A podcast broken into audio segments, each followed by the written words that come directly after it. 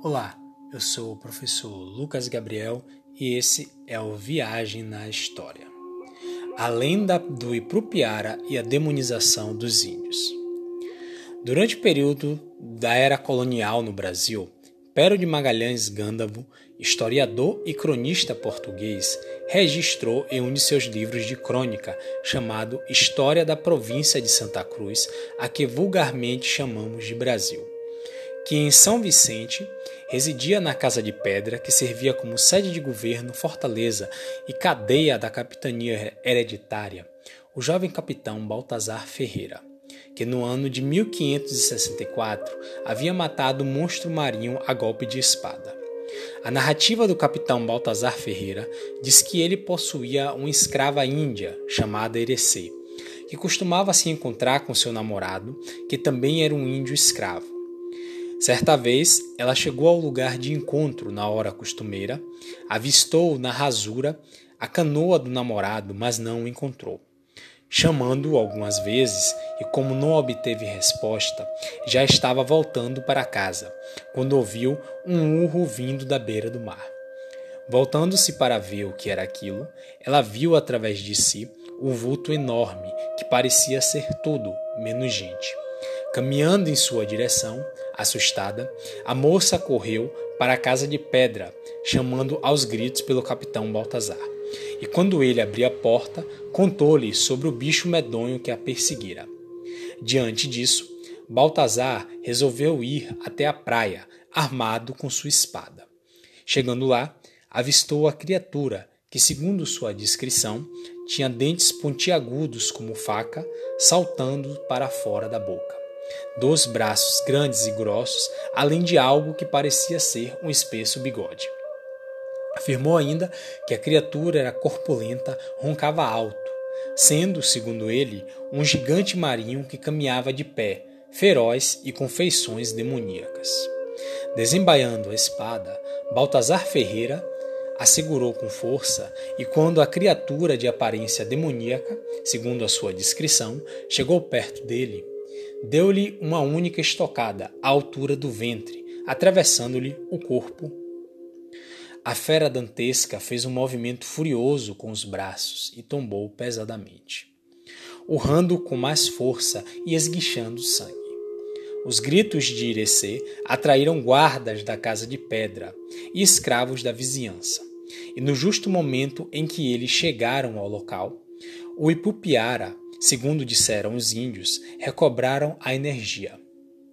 Precipitou-se sobre o capitão, que só teve tempo de recuar e dar-lhe uma espadada na cabeça, vendo, em seguida, arrastar-se pesadamente em direção ao mar. A criatura foi impedida de sua fuga por muitos homens que ali se reuniram, devido à movimentação no local, e foi arrastado por eles até a vila onde ficou exposto durante muitas horas, sendo, portanto, enterrado em um túmulo coberto de pedras pelos moradores da capitania. Vários cronistas portugueses da época relatam o acontecimento.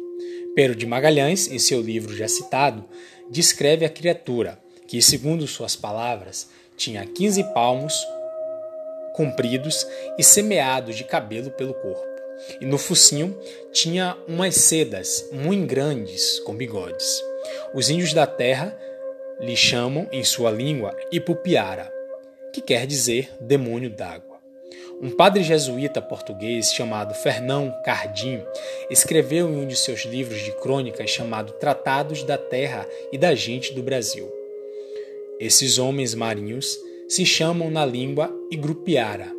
Tem-lhes os naturais tão grande medo que muitos morrem ao vê-lo e nenhum que o vê escapa. Alguns morreram tentando enfrentá-los. Diziam que, vistos alguns indígenas tais monstros, parecem-se com homens propriamente de boa estatura, mas têm os olhos muito escovados. As fêmeas parecem mulheres, têm cabelos compridos e formas formosas. Acham-se esses monstros nas barras dos rios doces. Em Porto Seguro, vêm-se muitos. E já tem mortos vários índios. O modo que tem para matar É abraçando a pessoa tão fortemente e a beijando e apertando consigo que deixa todas em pedaços. E, como a, e quando a sentem morta, dão alguns gemidos como de sentimento e largando-as fogem. E se levam alguns, come-lhes somente os olhos, narizes e pontas dos dedos e dos pés, e mãos. E assim os acham, espedaçados as pessoas que se encontram com essas feras pelas beiras da praia. Jean de Lery pastor da Igreja Reformada de Genebra durante a fase inicial da reforma calvinista que esteve no Brasil durante a invasão holandesa, conta em sua obra chamada Viagem à Terra do Brasil o que ouviu diretamente dos índios tupinambás no Rio de Janeiro, no século XIX. Não quero omitir a narração que ouvi de um deles, de um episódio de pesca Disse-me ele que certa vez, estando com outro em uma de suas canoas de pau, portendo calmo em alto mar, viu-se um grande peixe que segurou a embarcação com as garras. Procurando, viram-la ao meter-se dentro delas. Vendo isso, continuou o selvagem a lutar contra o animal, e decepando-lhe a mão com a foice, que caiu dentro do barco, viu que tinha cinco dedos, como a de um homem. E o monstro, excitado, pôs a cabeça dentro da canoa, fora d'água. A cabeça, que era de forma humana, soltou um pequeno gemido e voltou a se jorgar sobre o mar. O que sabemos é que a mente humana tem uma capacidade notória de se espantar com aquilo que desconhece. Segundo as descrições dos cronistas do Ipupiara, essas feras grandes com dentes como facas corpulentos e com espesso bigode e forma corporal abrupta, poderiam muito bem ser uma morsa ou um elefante marinho, animais que possuem as mesmas descrições da criatura descrita, pois esses animais são facilmente reconhecidos por suas presas proeminentes, bigodes e grande volume corporal. Mas o que sabemos até então é que esses animais geralmente habitam as águas frias do Ártico, e é Raro vê-los em águas quentes, como as das costas do Atlântico brasileiro. Além de, segundo os dados do, da revista National Geographic, esses animais geralmente vivem em bandos e é muito raro ver um deles nadando sozinho ou longe das aglomerações dos bandos, como foi relatado no caso do Ipupiara. Existem lendas no mundo todo que falam de criaturas marinhas e suas histórias povoam as mais notórias lendas que conhecemos, como é o caso da cidade perdida de Atlântida, que foi criada por Platão em sua obra Timeu ou a Natureza e a Atlântida. Nessa obra, Platão fala de uma cidade-estado localizada em uma ilha, onde os habitantes acabaram sofrendo o infortúnio de ter sua nação engolida pelas águas do oceano.